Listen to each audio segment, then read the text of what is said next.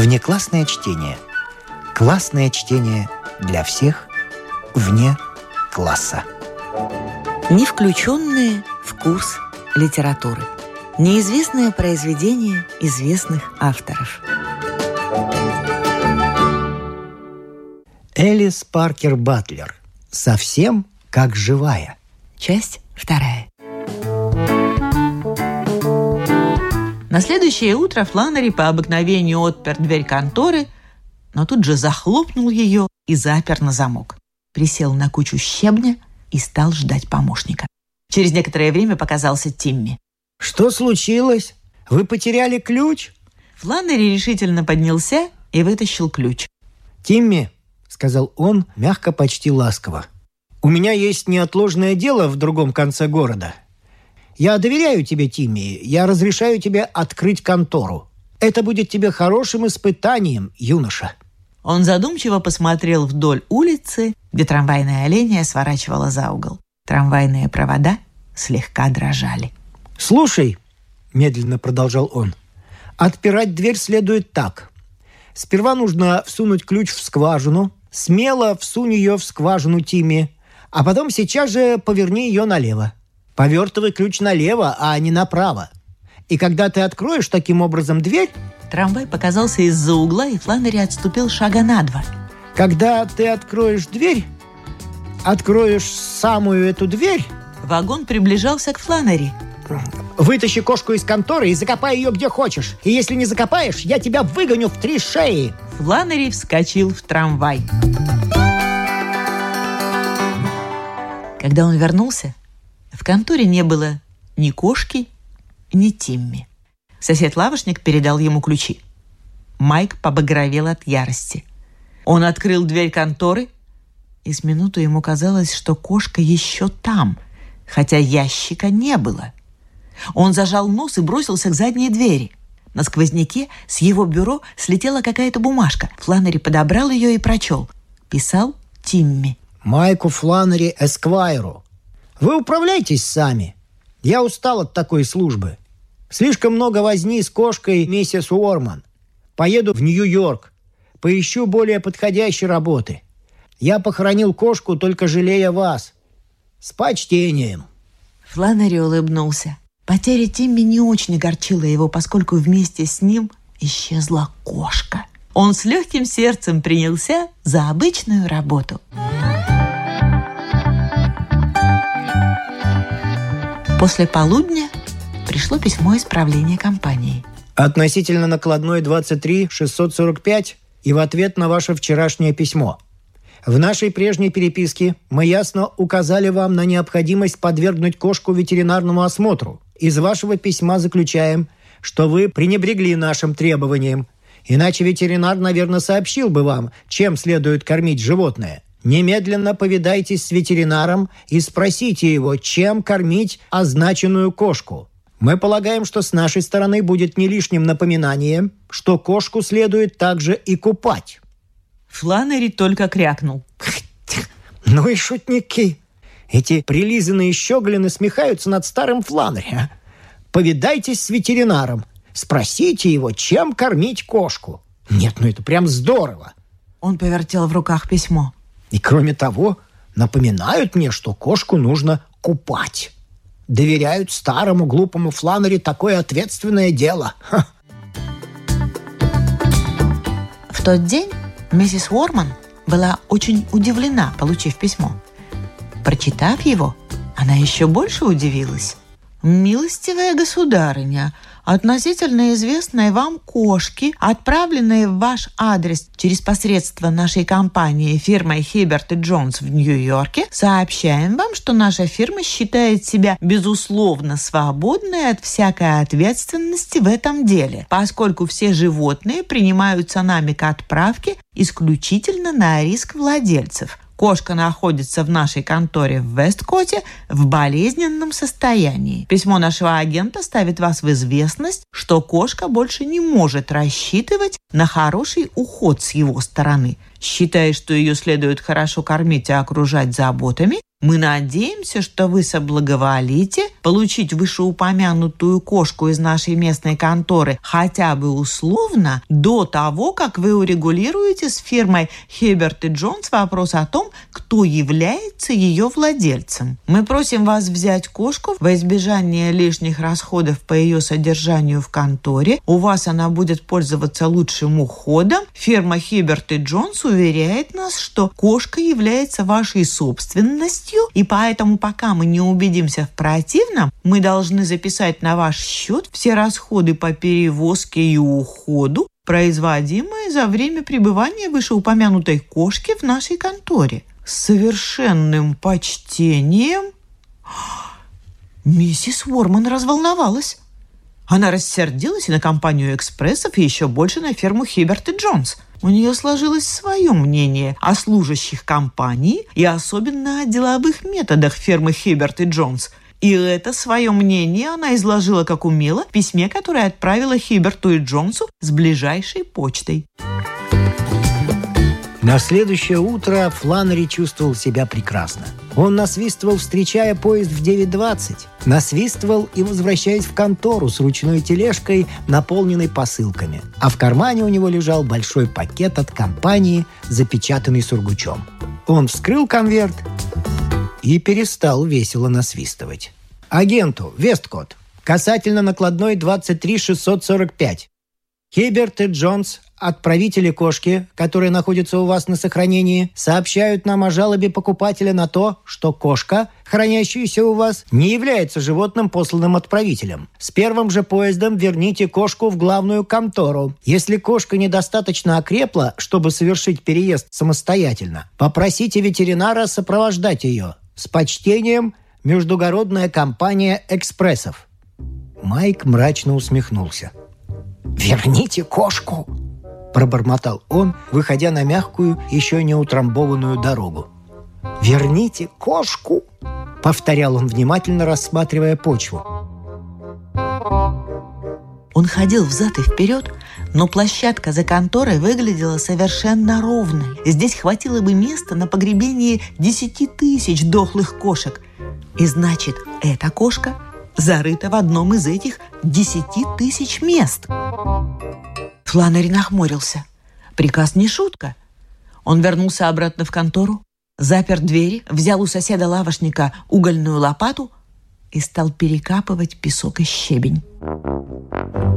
Он копал прилежно и яростно. Никогда, вероятно, в мировой истории не работал человек с такой энергией, чтобы выкопать дохлую кошку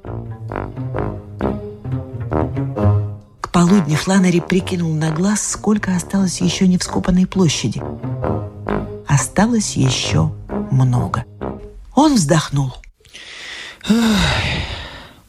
Когда он мыл руки перед уходом из конторы, посыльный вручил ему телеграмму. Фланнери хмуро распечатал ее. «Кошка не получена. Должна прибыть ночным. Отсрочка недопустима».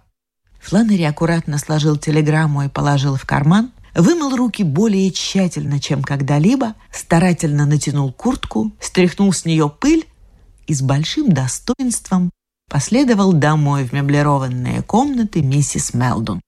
Он знал, что произойдет завтра утром. Приедет инспектор из главной конторы, и Фланнери, вероятно, придется искать новое место. На утро он встал рано и держался с достоинством. Он не надел формы, а нарядился в праздничный костюм и черный галстук с красными крапинками. Инспектора обычно грубияны, но с человеком в хорошем костюме ни один из них не посмеет быть резким. Переходя через вскопанную площадку, Майк часто останавливался и носком сапога прощупывал рыхлую землю. Но безуспешно. Вдруг дома за три впереди он увидел Тимми. Майк бросился в погоню. Он бежал так быстро, как может бежать по рыхлой почве человек в праздничном костюме, начинающий немного полнеть. Но Тимми сразу заметил его. Когда Фланнери выбрался на твердую почву, Тимми уже исчез. Задыхаясь от бега, Фланнери свернул на главную улицу. У дверей конторы стоял инспектор. Ну, конечно, инспектор, кто же еще? Фланнери растерял все свое с трудом накопленное достоинство и разозлился. «Вот ключ, если вам нужно войти в контору. И, пожалуйста, располагайтесь там как дома, потому что я не желаю больше быть агентом компании экспрессов, которая посылает дохлую, длинношерстную кошку в ящики и требует, чтобы я поливал ее теплой водой с одеколоном. Я не умею ни кормить, ни купать дохлых кошек и не хочу жить с ними, но хранить их, пожалуй, сумею. Однако у служащего компании найдутся и другие дела, кроме перекапывания 47 акров почвы в поисках давно зарытой кошки. «Что вы говорите?» – удивился инспектор. «Разве кошка сдохла?» «Да о чем же я толковал все время этим щеголем из главной конторы?» – завопил Фланнери. «Ведь я же им только и долбил, что кошка сдохла. Вот ключ, будьте здоровы!» «Погодите!» – сказал инспектор, ловя его за полу. Я вас еще не могу отпустить. Сперва покажите мне вашу кассу и счета. Может быть и правда все, что вы говорите, но я должен в этом удостовериться. Это была дорогая ангорская кошка, настоящая ангорская. Вы должны мне ее предъявить, а потом мы поговорим о вашей отставке». «Показать кошку?» — сердито ответил Фланнери. «Она в целости и сохранности там, за задней дверью, только она зарыта. Я вам дарю ее вместе с участком!» Инспектор отпер дверь и вошел в контору. Здесь было душно, как в комнате всю ночь простоявшей без проветривания. Инспектор подозрительно понюхал воздух. Ни в одной конторе компании «Экспрессов» не было такого скверного запаха. «Одну минуту!» — воскликнул Фланнери. «У меня предчувствие, что наша длинношерстная где-то поблизости. Если вам хоть раз приходилось нюхать такую ангорскую кошку, вы никогда не ошибетесь. Майк заглянул за дверь. Конечно, кошка тут.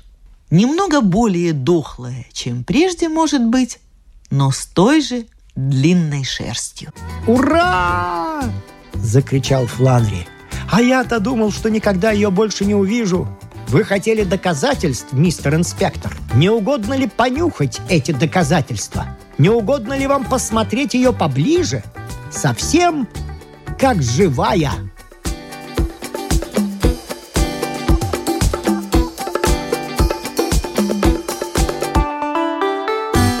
Ну, теперь от простых американцев переходим к юмору тонкому английскому. И хотя хронологически следовало бы начать именно с него.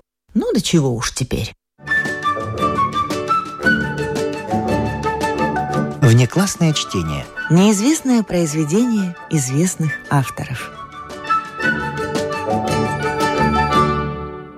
Периодически в нашей программе появляются не только неизвестные произведения, но и незнакомые авторы ну, по крайней мере, незнакомые большей части наших слушателей. Да и что греха таить, до недавнего времени и нам самим. Этот человек известен под двумя именами – своим собственным и псевдонимом. Печатался он под обоими. Гектор Хью Монро – родовое имя, Саки – псевдоним – Основная версия столь странного псевдонима – Рубая Амара Хаяма. В переводе с фарси – Саки – виночерпий. Или, как еще говорят, кравчий. Однако есть и другая версия. Род обезьян из отряда приматов семейства Саковых проживает в Южной Америке. Подобная длиннохвостая обезьянка действует в одном из рассказов Саки, съедая попугая хозяина. Так или иначе, большинство исследователей придерживаются первой версии. Гектор Хью Монро он же Саки, родился в 1870 году в Бирме, сейчас Мьянма, в городе Акьяб, ныне Ситвей. По происхождению он шотландец. Все предки Монро служили английской короне в колониях. Один из дедов – контр-адмирал, отец в британской военной полиции в Бирме. Тема тетушек и дядюшек тоже очень часто встречается в рассказах Саки. Видимо, в детстве ему было не очень уютно у родственников. Впрочем, знать мы этого достоверно не можем. Его сестра уничтожила все бумаги брата, оставив только собственные воспоминания. Зато точно известно, что в детстве он много болел и, как часто бывает в подобных случаях, много читал. Образование Гектор Монро получил отменное. Лучшие и знаменитые школы для мальчиков, затем шестилетнее путешествие по Европе. В 1893 году Монро по стопам отца уехал служить в Бирму. А в 1896 вернулся в Лондон и начал писать политические сатиры в Вестминстерский вестник. Уезжал работать иностранным корреспондентом на Балканы, в Варшаву, в Петербург. Жил во Франции, возвращался в Англию во время Первой мировой войны Гектор Хью Монро, несмотря на возраст, популярность и предложение тихой работы переводчиком, отправляется добровольцем на фронт. Он даже отказался от офицерского звания, ушел младшим сержантом, считая, что не имеет права командовать солдатами, не имея достаточного опыта боевых действий. Гектор Хью Монро, Саки, был убит снайпером 13 ноября 1916 года при нападении немецких войск на Бомонамель. В честь Гектора Хью Монро в центре Лондона установлен голубой памятный знак – круглая табличка, рассказывающая о выдающемся жильце этого дома. Внеклассное чтение. Не включенные в курс литературы. Саки. Гектор Хью Монро. Курица.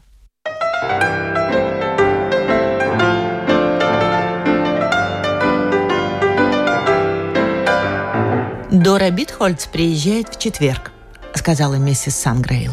В следующий четверг? Спросил Кловис. Его мать кивнула. «Конечно, ты специально так устроила, не так ли?» — хохотнул он. «Джейн Мартлет здесь всего пять дней, а она всегда остается не меньше, чем на две недели, даже когда определенно просится всего на неделю. Тебе не удастся выпроводить ее из дома к четвергу».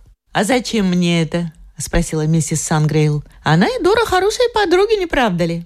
Насколько я понимаю, они привыкли друг к другу». Они привыкли. Именно это делает их сейчас еще более резкими. Каждая думает, что пригревала змею на собственной груди. Ничто так не раздувает пламя ненависти, как открытие, что его грудь использовалась в качестве змеиного санатория. Но что произошло? Кто-то из них содеял зло? Не совсем. Между ними пробежала курица.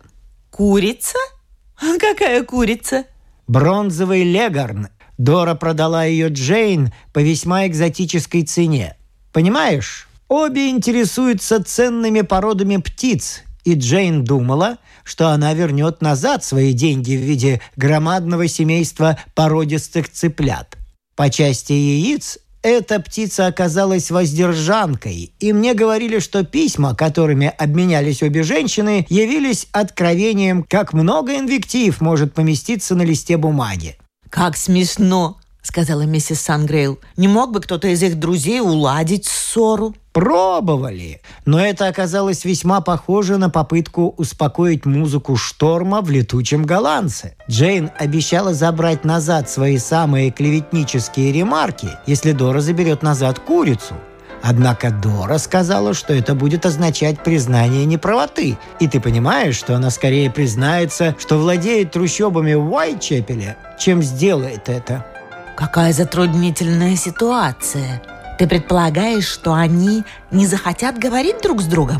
Наоборот, трудно будет заставить их перестать это делать. Их замечания относительно поведения и характера друг друга до сих пор сдерживались тем фактом, что только 4 унции простой брани можно переслать почтой за одно пенни. «Я не могу отложить приезд Доры», — сказала миссис Сангрейл. Я однажды уже откладывала ее визит, и ничего, кроме небольшого чуда, не может заставить Джейн уехать до истечения ее обычных самоназначенных двух недель. Чудеса — это скорее по моей части. В данном случае я не претендую на слишком большие результаты, но сделаю все, что смогу. Если ты не станешь вмешивать в это дело меня, поставила условие его мать.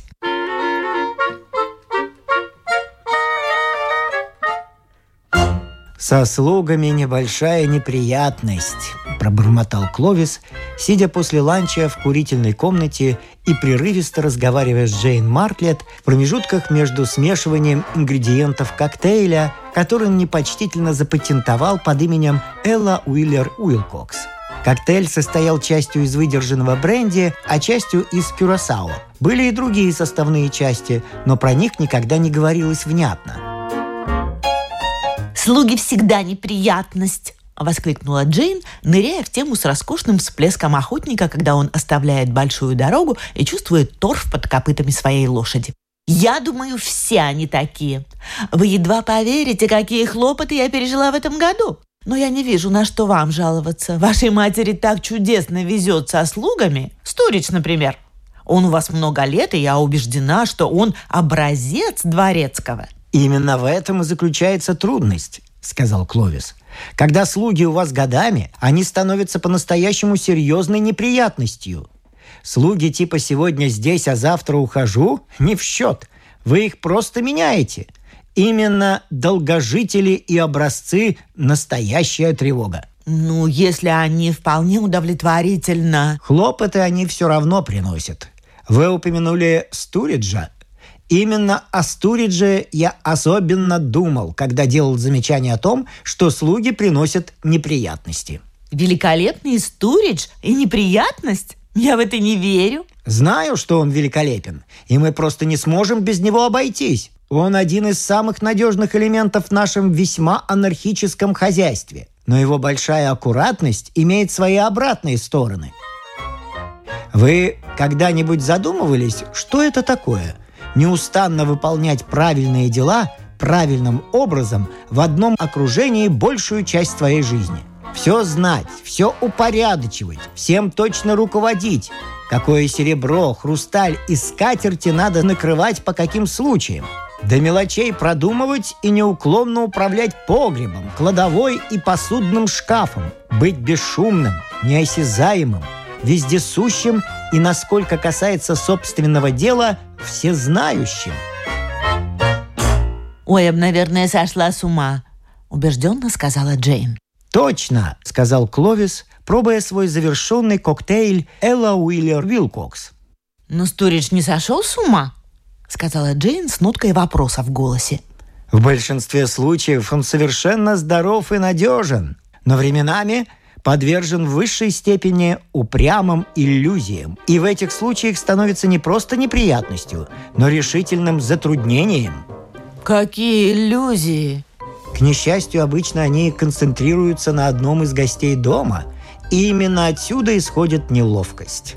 Например, он взял в голову, что Матильда Шерингхэм – это пророк Илия. А так как все, что он помнил об истории Илии, был эпизод с воронами в пустыне, он абсолютно отказывался вмешиваться в то, что он воображал было личным делом Матильды. В доставку ей провизии. Не разрешай, например, чтобы чай подавали ей наверх по утрам. А если он прислуживал за столом, то, подавая блюдо, он всегда ее пропускал. «Как неприятно!» И что вы с этим сделали? О, Матильда получала еду другим способом. Но мы рассудили, что для нее лучше сократить визит. В действительности только это и можно было сделать, сказал Кловис с особым нажимом. «Я бы так не поступила», — сказала Джейн. «Я бы высмеяла его как-нибудь и уж, конечно, не уехала бы». Кловис нахмурился – не совсем мудро высмеивать людей, когда они вбивают такие идеи себе в голову. Неизвестно, куда они могут зайти, если их поощрить. «Не хотите ли вы сказать, что он может быть опасен?» — спросила Джейн с некоторой тревогой. «Никогда нельзя быть уверенным», — сказал Кловис. «Время от времени у него возникают некоторые идеи о гостях, которые могут принять несчастливую форму. Именно это и беспокоит меня в настоящий момент. «Что ж, сейчас ему приглянулся кто-нибудь из присутствующих?» – возбужденно спросила Джейн. «Как волнительно! Скажите мне, кто это?» «Вы!» – коротко ответил Кловис. «Я?» Кловис кивнул. «И кем же он думает, являюсь я?» «Королевой Анной», — был неожиданный ответ. «Королевой Анной? Какая мысль!» Но в любом случае относительно ее нет никакой опасности. Она такая бесцветная личность. «Что потомки главным образом говорили о королеве Анне?» – спросил Кловис весьма сурово. «Единственное, что я о ней могу припомнить, — сказала Джейн. «Это пословица «Королева Анна мертва». «Точно!» — сказал Кловис, пристально разглядывая бокал, содержащий коктейль Элла Уиллер Уилкокс. «Мертва!» «Вы хотите сказать, что он принимает меня за дух королевы Анны?» — спросила Джейн. «Дух? Нет, дорогая. Никто не слыхивал о духе, который выходит завтраку и ест почки, тосты и мед со здоровым аппетитом. Нет. Именно факт, что вы существуете такая живая и цветущая, сбивает с толку и раздражает его. Всю свою жизнь он привык смотреть на королеву Анну как на персонификацию всего, что умерло и ушло. Знаете, мертва, как королева Анна – а сейчас он наполняет за ланчем и обедом ваш бокал и прислушивается к вашему рассказу о веселом времени, которое вы провели на дублинских конных скачках. Естественно, он чувствует, что с вами что-то не то. Но он же не будет из-за этого откровенно враждебен ко мне? Нервно спросила Джейн. Вплоть до сегодняшнего ланча я не был бы по-настоящему встревожен. Но сегодня я застал его пожирающим вас весьма зловещим взглядом и бормочущим. Она давно должна быть мертвой. Давно должна. И кто-то должен за этим присмотреть. Вот почему я рассказал об этом вам. «Это же ужас», — сказала Джейн. «Ваша мать должна была сразу мне об этом сказать». «Моя мать не должна слышать об этом ни единого слова», — сурово сказал Кловис. «Это страшно расстроит ее. Она полагается на Стуриджа во всем». «Но он же может убить меня в любой момент», – запротестовала Джейн. «Не в данный момент. Сегодня весь день он занят столовым серебром». «Вам все время надо внимательно приглядывать за ним и быть наготове предотвратить любую смертоносную атаку», сказала Джейн и добавила тоном слабого упрямства. «Страшно находиться в подобной ситуации, когда безумный дворецкий нависает над вами, как меч над, как его там, царем, но я, конечно, не сокращу свой визит. Кловис чудовищно выругался про себя. Чудо, очевидно, провалилось. Лишь на следующее утро в холле после позднего завтрака к Кловису пришло окончательное озарение, когда он стоял, занимаясь выведением пятен ржавчины со старинного кинжала. «А где миссис Мартлет?» — спросил он дворецкого, который в этот момент пересекал холл. «Пишет письма в гостиной», — ответил Стуридж, объявляя факт, в котором спрашивающий был вполне уверен. «Она хотела скопировать надпись с этой древней саблей с сетчатой рукоятью», — сказал Кловис, указывая на ценное оружие, висящее на стене. «Я хочу, чтобы вы отнесли ей саблю. У меня руки в масле. Возьмите ее без ножен, так меньше хлопот», Дворецкий взял саблю, весьма острую и сверкающую, и понес ее в гостиную. Возле письменного стола находилась дверь, ведущая на боковую лестницу. Джейн вылетела в нее с такой молниеносной скоростью, что Дворецкий засомневался, видела ли она вообще, что он вошел. Через полчаса Кловис вез ее и ее наспех собранный багаж на станцию –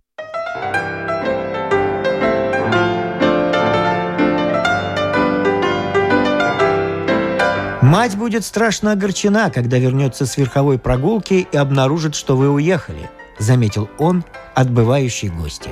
«Но я сочиню какую-нибудь историю о срочной телеграмме, вызвавшей вас. Не следует без нужды тревожить ее по поводу Стуриджа».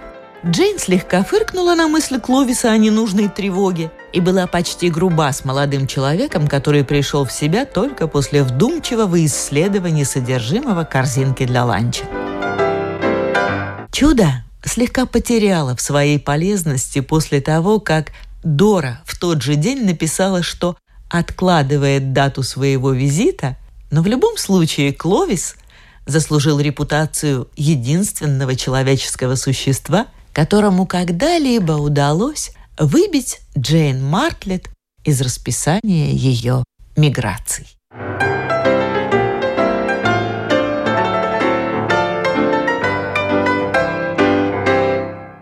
Гектор Хью Монро. Саки. Мир и покой Моусел Бартон.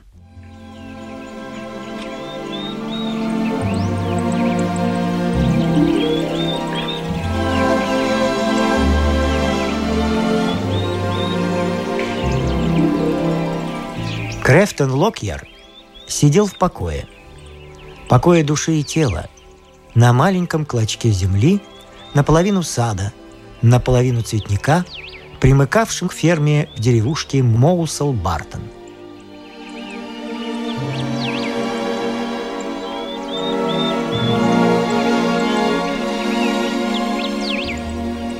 После стресса и шума долгих лет жизни в городе мир и покой окруженного холмами села отдавались в его чувствах с почти драматической интенсивностью.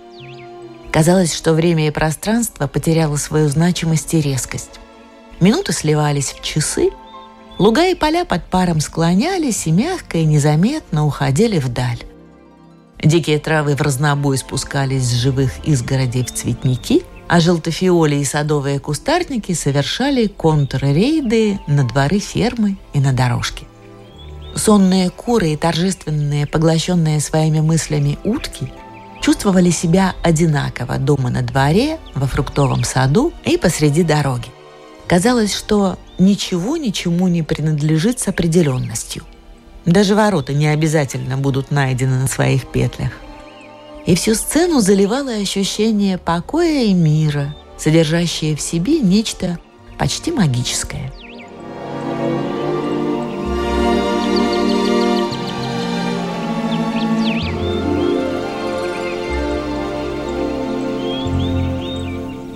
В полдень чувствовалось, что полдень был всегда и будет всегда оставаться полднем – в сумерки он понимал, что никогда не могло быть ничего, кроме сумерек.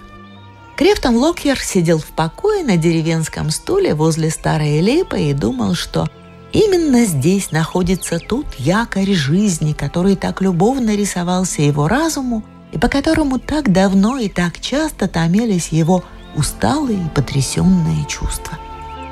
Он мог бы устроить себе постоянное место среди этих простых, дружелюбных людей, постепенно увеличивая умеренный комфорт, которым они привыкли окружать себя, но по возможности придерживаясь их образа жизни. И пока он медленно доводил свое решение до зрелости, через фруктовый сад неуверенной походкой хромая прошла пожилая женщина.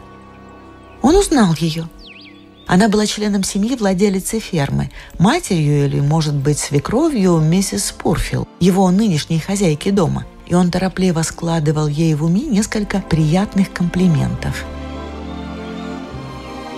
Она опередила его. «Вон там над дверью что-то написано мелом. Что это?» Она говорила в тупой, безличной манере, словно этот вопрос висел у нее на губах годами, и лучше всего от него избавиться немедленно. Ее глаза, тем не менее, нетерпеливо смотрели над головой Крефтона на дверь большого амбара, стоявшего крайним в неровном ряду здания фермы. «Марта Пиламон – старая ведьма»,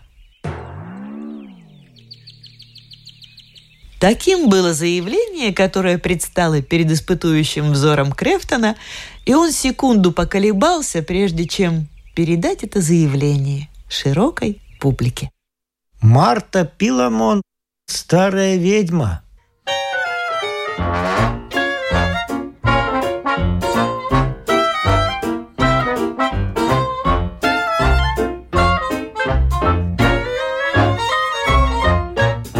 Прозвучали рассказы Саки. Ну и напоследок несколько афоризмов от Гектора Хью Манро.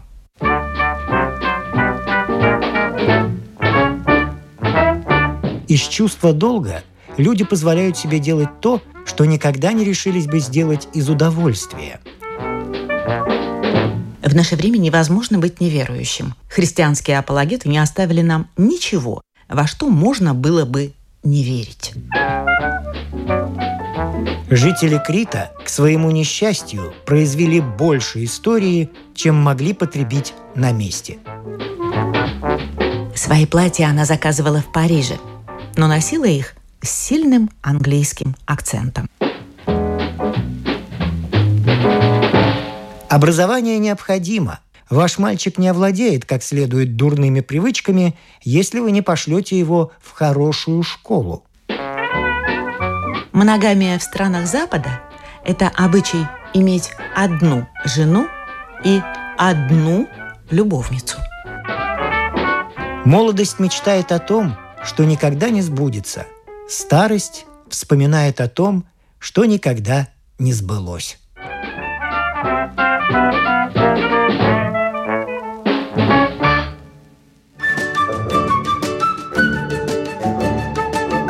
Внеклассное чтение. Классное чтение для всех вне класса.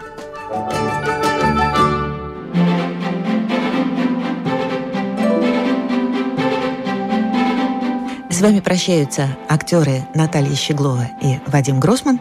Слушайте нас в Spotify, на платформах CastBox, Яндекс.Музыка, Apple Podcast и других. Самых маленьких слушателей мы приглашаем побывать в гостях у книжки. Подкаст Латвийского радио 4. А для тех, кого интересует наша женская роль в истории, в подкасте Латвийского радио 4 звучат истории на манжетах. Ссылку на подкаст «Истории на манжетах» вы найдете в описании этого эпизода. О знаменитых дамах своего да и нашего времени, о тех, чья жизнь стала отражением эпохи, об участницах или свидетельницах поворотных моментов в истории человечества «Истории на манжетах». Этот и другие подкасты Латвийского радио 4 вы найдете в Spotify, а также на платформах CastBox, Apple Podcast и других –